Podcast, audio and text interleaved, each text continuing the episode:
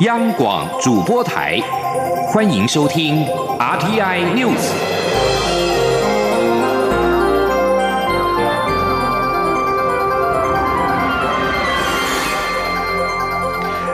各位好，欢迎收听这节央广主播台提供给您的 RTI News，我是陈子华。中国航空母舰在台湾大选之际穿越台海，不仅引发了国际的关注，也被解读是有挑衅的意味。而对此，蔡英文总统在今天出席“唐心儿向前跑”公益活动会后受访时强调，政府有做好防卫的准备，但也呼吁中国也应负起维持区域稳定和平的共同责任。记者肖兆平的报道。中国大陆第一艘自制的航空母舰，编号“洞洞两号”，十七号由北向南编队，由东海航经台湾海峡。由于适逢台湾大选期间，又正好是民进党正副总统参选人宣布时机点，共军动态格外引发解读。对此，蔡英文总统十八号出席“唐心儿向前跑”公益活动会后受访表示，政府对台海情势都有掌握，做最好的准备，请国人放心。蔡总统说：“那我们的国军哈，还有我们所有的系统哦，其实都有呃。”做最好的准备啊，所以我相信，嗯，我们有能力防卫我们自己啊。那请国人也都要放心啊。蔡总统也向中国提出呼吁，希望中国也应对区域和平稳定负起责任。蔡总统说：“那嗯，至于就是说，在整个区域的安全呃跟和平稳定，我想这是大家共同的责任嘛，哈。那我也希望呃中国方面啊也能够呃尽一个大国对于整个区域和平稳定的一个责任嘛。”其实，中共的基建动态不仅美国、日本紧盯，国防部也是全程派遣基建监控。中央广播电台记者肖兆平采访报道。香港高等法院在今天处理泛民派针对《禁蒙面法》所提的两宗的司法复核案，裁定紧急法于危害公安的情况下，使用违反基本法；而《禁蒙面法》对于基本权利的限制超乎了合理的需要，也属违宪。而根据官方香港电台的报道指出，因应香港高等法院裁决《禁蒙面法》的立法方式违宪，香港警方已经及时暂停执行《禁蒙面法》。而香港抗争事件是持续升级。在十八号凌晨，港警又发起攻坚，香港理工大学遭到港警重重包围，校内一批示威者在西安市三度试图逃离。爆发了激烈的冲突，多人被逮捕跟受伤。而警方在下午两点过后，允许红十字会的人员入校救治伤患，但是没有准许焦急的学生家长会见子女。而同时，香港警方西九龙总区指挥官卓孝业也在下午记者会上表示，希望这次的事件和平解决，校园的示威者放下武器，并且不出校园，警方会以涉嫌暴动罪拘捕他们。他并且强调，如果走出来的示威者不冲击，警方他们不会使用武力。他并且指出，今早校园内也曾经有人走出来，其后被警方逮捕。同时，香港警方也表示，从六月到现在的总拘捕人数是四千四百九十一人，年龄介于十一岁到八十三岁，主要是涉暴动、藏有攻击性武器、纵火以及袭警等等。而另外一方面，李大爷发表声明，要求警方暂时不要进入到校园里面。而至于在攻坚行动当中，有照片透露，在理工大。大学现场有医护人员被警方逮捕，而对此，天主教香港教区荣休主教陈日军书记表示，即使在战争时期，也不会拒绝医生跟护士拯救伤者。他希望香港特首能够关心这件事，别让香港变成了野蛮城市。而对香港理工大学。在日前爆发的严重警民冲突，蔡英文总统在今天表示，回应人民正当的诉求，不应该是以盾牌、子弹、手枪相对。蔡总统也呼吁北京或香港政府应回应香港人民对于民主、自由跟人权的诉求。同时，陆委会谴责各种暴力以及强硬镇压的作为，并且研判相关的情势产生集体人道危机的风险升高，因此呼吁各方冷静，避免造成人道危机跟加深社会的伤。痕，陆委会也将密切关注后续的发展，做好应应准备。记者王兆坤的报道。陆委会表示，香港理工大学十七号开始爆发激烈暴力冲突，已有至少三十八人送院治疗，且香港警方压制示威火力升高，持续封锁理大校园。据报道，仍有数百人以上被困，严重威胁校园民主与安全，可能产生集体人道危机，风险升高。陆委会谴责各种暴力及强硬镇压作为，并将密切关注后续情势。陆委会副主委邱垂正说：“我们呼吁各方要冷静克制，以和平理性对话沟通解决问题，避免恶化情势，加深社会的伤痕。我们也会持续关注相关情势的发展，并做好应变准备。”陆委会表示。近期香港反送中抗争升温，示威范围广，突发性强。陆委会呼吁在港国人、台生及台籍教职员注意自身安全，远离示威冲突地点。我驻港办事处成立的专责小组，设有二十四小时专人专线服务。在港国人如果有急难救助需要，政府将全力协助。陆委会另提醒国人，如果要前往香港。可至入委会官网登录国人赴港澳动态登录网页，以利提供协助与支援。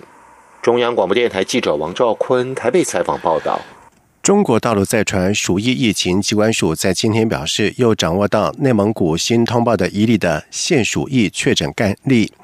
而机关署副署长罗一军表示，在目前还没有社区感染的情况，暂不会对北京或内蒙古提升旅游疫情的警示。不过，强调会每天监视疫情的变化，适时通报。记者肖兆平的报道。日前，中国大陆十二号公布一对内蒙古夫妻经北京官方确诊为肺鼠疫，十七号又新增一名内蒙古男性确诊为腺鼠疫，初步判定是因为食用野兔而感染。对此，卫生福利部疾病管制署副署长罗一军十八号受访表示，北京确诊的鼠疫个案尚未引起院内感染与社区感染情况。而新增的内蒙古个案也不是因为社区感染，但切感染源还是有待中共官方厘清。罗义军重申，台湾从一九五三年后就没有鼠疫病例，但中国大陆并没有表示已经根除，且在两千零九年、二零一零年更有一波鼠疫疫情，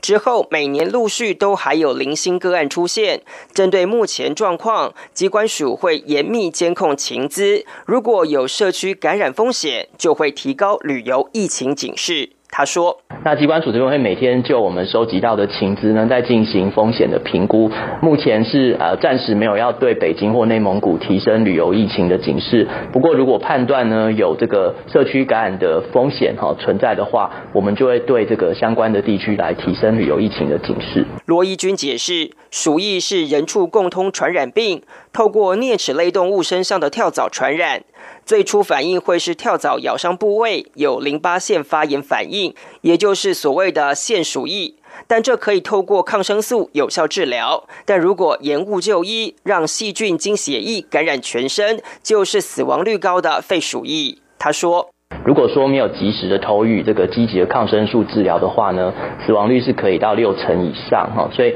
目前来说，这个北京这边确诊的两名呢是肺鼠疫的个案哈，有一名是呃病情比较严重的哈。那呃内蒙古今天公布的这例是腺鼠疫哦，就是属于比较呃症状比较局部的。机关署表示。他们会密切监视中国大陆鼠疫的疫情变化，必要时会发布警示，提醒民众注意。中央广播电台记者肖兆平采访报道。在历经了三十年、将近三百次的协商，交通部台湾铁路管理局和台湾铁路工会在今天是终于在交通部长林家龙以及劳动部长许明春的共同见证之下，由台铁局长张正元和铁路工会理事长张文正代表签下台铁一百三十二年来第一份的团体协约。而林家龙也期许这份团体协约的签署之后，劳资关系更加的和谐，也为乘客的权益以及台铁的发展带来正。向的力量。记者吴丽君的报道。台铁局自一九八九年起和台铁企业工会展开团体协商会议。不过，早期在党国一家的时代，连交通部的一名科长都有权利以无明文规定驳回工会的诉求。之后，劳资双方又历经两次劳动基准法的重大修正，终于在今年七月底第两百九十七次会议通过共计五十七条的团协条文。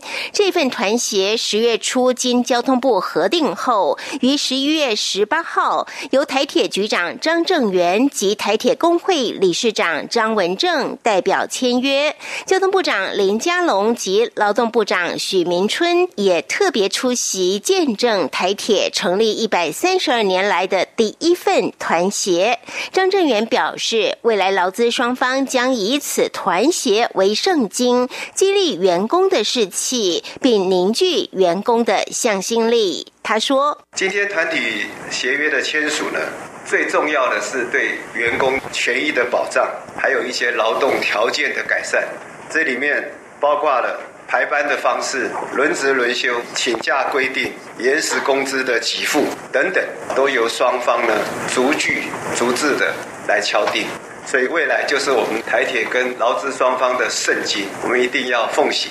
林佳龙也表示，只要员工权益受到保障，公司的营运就会更好，才能提供乘客更优质的服务。林佳龙说：“这个是很重要的劳资关系发展的一个里程碑。呃，经历了三十年，超过三百次的一个协商会议。”那么台铁是百年的老店，那也逐步的在进行改革。我相信劳资关系更和谐啊，就越有助于台铁的改革。未来不只是劳方不会轻易罢工，资方也必须要依法行政。那我相信对乘客的权益跟台铁的发展都是一个很重要的正向的力量。张文正则指出，团协内容包括三班轮班制的工时条件，以及例假日出勤、天灾事变或配合年节疏运计划的加班费给付，都优于劳基法。中央广播电台记者吴丽君在台北采访报道。在外电消息方面，多年前曾经表示希望在日本传教的天主教教宗方济各，在这个礼拜将访问日本，并且将前往曾经遭到原子弹。轰炸的广岛跟长崎市，八十二岁的方济各将在十九号展开亚洲之旅，首先访问泰国，然后转往日本。而尽管泰国跟日本的天主教徒都不到百分之零点六，但是教宗仍渴望跟他们进行跨宗教的对话。而教宗将在二十号抵达泰国，然后在二十三号访问日本，一直停留到二十六号。他将先后造访长崎跟广岛这两个城市，在二战的时候遭到原子弹的轰炸，分别有七万四千人以及十四万人死亡。而叫停的第二号人物，国务院院长。博纳林枢机主教在九月在联合国上表示，教宗会尽一切努力，强烈呼吁完全消灭核子武器。教宗在今年九月也曾经表示，使用原子弹发动战争是不道德的。而教宗在日访问期间，也将会见二零一一年三一一东日本大地震的受害者。而当年这场地震造成有十八万五千人死亡，并且引发福岛核电厂的灾变。教宗长久以来谴责利用核子武器赚钱的国家，并且曾经多次表达他对核子战争的忧虑。北韩官方中央通讯社在今天引述北韩官方的声明表示，如果没有收到美国的任何的回报，北韩什么都不会给美国总统川普。而这篇由北韩外交部顾问金贵冠署名的声明表示，北韩对川金高峰会没有兴趣，那对北韩没有用的。声明当中指的是川普十七号在推特上写给北韩领导人金正恩的讯息。声明当中表示，如果美国不是真的想要放弃跟北韩的对话，就应该做出决定，撤回把北韩当敌人的敌对的政策。而美国跟南韩在十七号向北韩展现善意，决定。延后原定未来几天举行的联合军事演习、联合飞行训练活动，而北韩对于美韩的这项的年度军演极为反感。而自从川普跟金正恩在今年二月在越南河内的高峰会破局之后，双方有关达成北韩无核化协议的会谈已经是陷入了僵局。而南韩国家情报院在这个月的四号表示，金正恩似乎决定要在今年年底和美国达成无核化协议的最后的期限之前，和美国总统川普举行川金会。以上新闻由陈子华编辑播报，这里是中央广播电台台湾之音。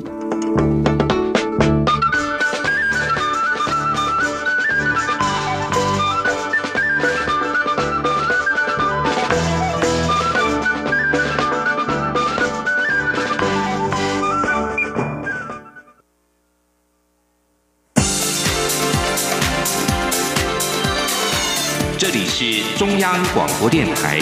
台湾之音，欢迎继续收听新闻。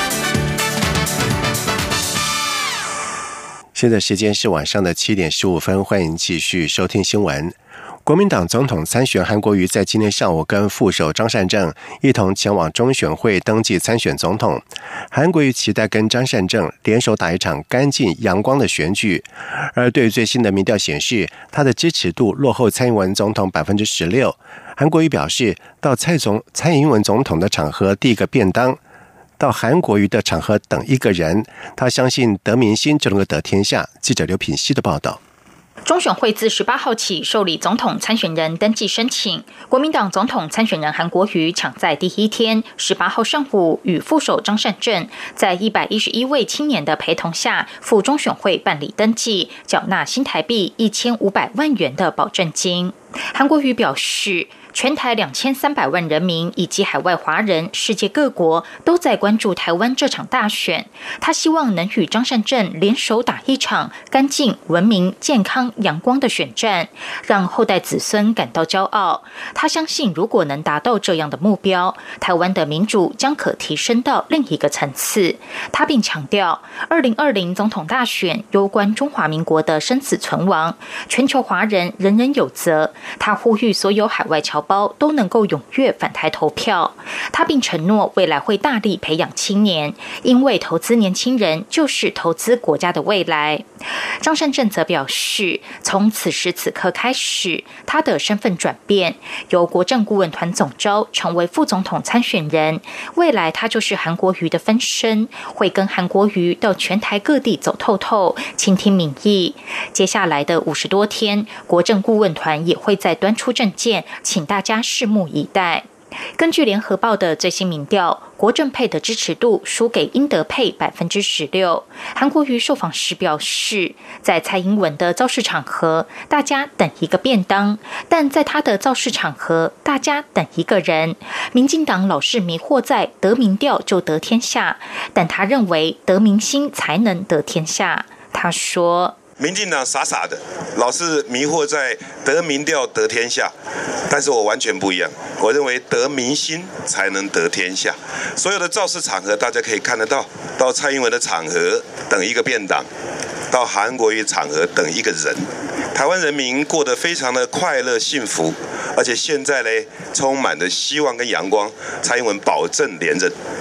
但是如果现在大部分台湾人民过得非常的辛苦，又害怕未来，保证。韩国瑜当选。此外，传出新北市前市长朱立伦将接任韩国瑜竞选总部主委一职，而且之前一直不愿表态并站台的新北市长侯友谊，十七号公开为韩国瑜拉票。对此，韩国瑜说：“汉子、燕子跟秃子的感情绝对没有受到伤害，大家的情感都非常坚定，也都有更神圣的目标。了解这场大选关系着两千三百万同胞的生死存亡与安居乐业，随着选。”战逼近，他有高度的信心，大家都会团结起来。等到时机成熟，自然会跟大家报告。央广记者刘品熙在台北的采访报道。而总统大选倒数五十四天，郭正佩也在今天正式的登记参选，在未来两人也将分进合集拼选票。而擅长庶民经济的韩国瑜将会勤跑中南部，并且把重心放在农业跟教育等领域。专精科技产业的副手张善政则固守北部，经营产业界跟学术界。而至于青年，则是两人在选战当中的重中之重。在未来两人仍会同台跟青年座谈，抢攻青年的选票。另外，亲民党总统参选宋宋楚瑜跟搭档余湘在今天上午也到了中选会登记参选。宋楚瑜表示，这是他漫长四四年来走过的选举路的最后一里，一定会用尽。平生所学，不管是国际外交、恋爱事务、国家安全、地方建设以及为民服务等方面，努力回馈他爱的台湾，找回台湾的自信。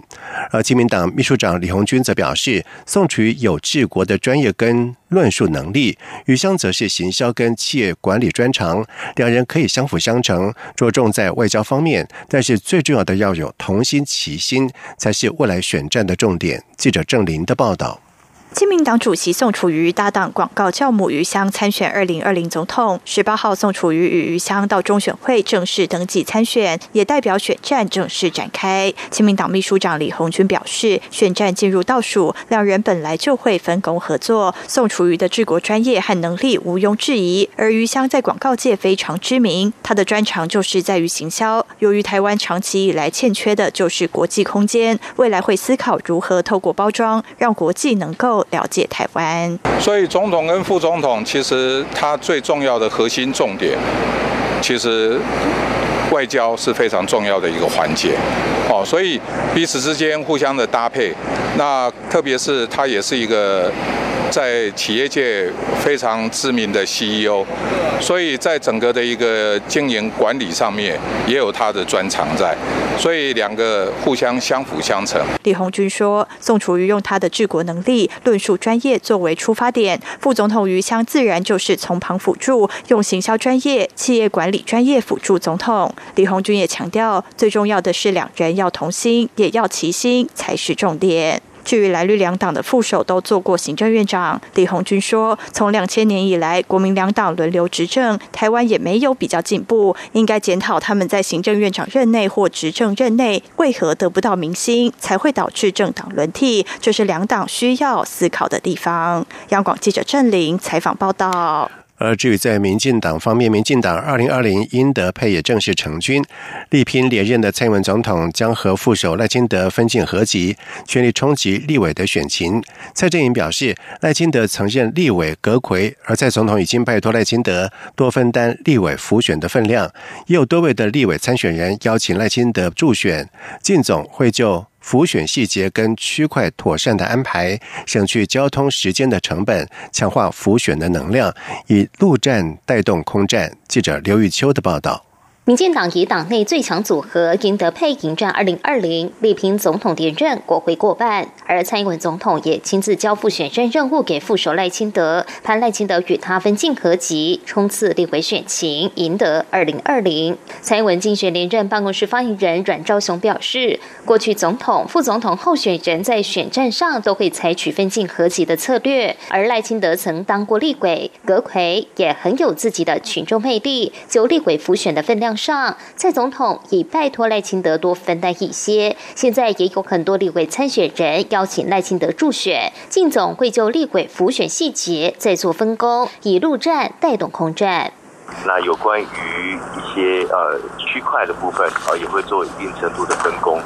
那以便在补选的能量能量上面可以加强，那也少缺了一些呃交通或者时间的成本。呃，有时候总统在北部，那副总候选人是不是可以在中南部？好，那可以做一些相当程度的分工。那乃至于说在离岛的部分，好，那这个副总候选人可以是不是可以分担一些行程上面的呃这种执行？那我想这部分都有赖于未来军总部的一些呃安排跟计划。党政人士也分析指出，蔡赖两人都各有各的人气。蔡总统擅长政策、国际外交，这三年有具体的执政成绩；赖清德则是基层选战出身，熟悉地方与组织运作，也具有助讲的群众魅力。在选战上，空军、陆军可以分进合集。此外，蔡总统能吸引到都会青年知识层的。支持者赖清德则是受到中南部基层选民的青睐，也有助于巩固独派票源。两人有互补效果，也可以分别帮立委参选人站台造势，替选情加温。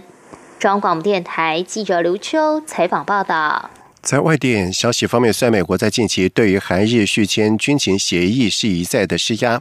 南韩国防部长官郑景斗在十七号表示，韩日在军情协定的问题仍处于没有交集的平行线的状态。韩国联合通讯社表示，郑景斗在泰国曼谷召开记者会表示，美方认为军情协定具有重要的韩美同盟象征意义以及战略的价值，因此不断针对续签军情协定向韩日两国。施压以维持韩美日安全合作，而韩日军情情报机密保护协定将在二十二号的子夜期终止。郑金都表示，美国正在不断向日本释放讯号。美国国防部长艾斯培也在韩美日防长会议呼吁韩日防长向政府转达美方的上述立场，力争两国续签军情协定。而被问到这次的韩日以及韩美日防长会议，日方立场是不是有变化的时候，郑金都表示，日方并没有明确表态，韩日在军情协定问题仍是处于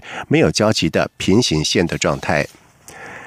伊朗在十七号稍晚发布声明，谴责美国对于暴民的支持。两天之前，伊朗政府宣布调涨油价以及实施供油配给的计划，引爆了各地民众的暴力示威抗议。而伊朗外交部表示，此项声明是针对美国国务卿蓬佩奥对在伊朗部分城市的暴民表达支持做出的回应。伊朗外交部并且谴责这样的支持跟干预言论。伊朗在十五号爆发抗议，而在此。数小时，伊朗宣布汽油每公升价格将从原本的一万里尔涨到一点五万里尔，大约是新台币四元。而在每个月的加油六十公升之后的油价将上涨到每公升三万里尔。蓬佩奥十六号在推特一条推文对示威的活动最初回应表示：“美国与你们同在。”伊朗外交部发言人莫沙维十七号晚上在一则声明当中抨击蓬佩奥的言论说：“有尊严的伊朗人很清楚，这种虚伪的言论并没有任何真诚的同情。”好，接下来进行今天的前进新南向。前进新南向。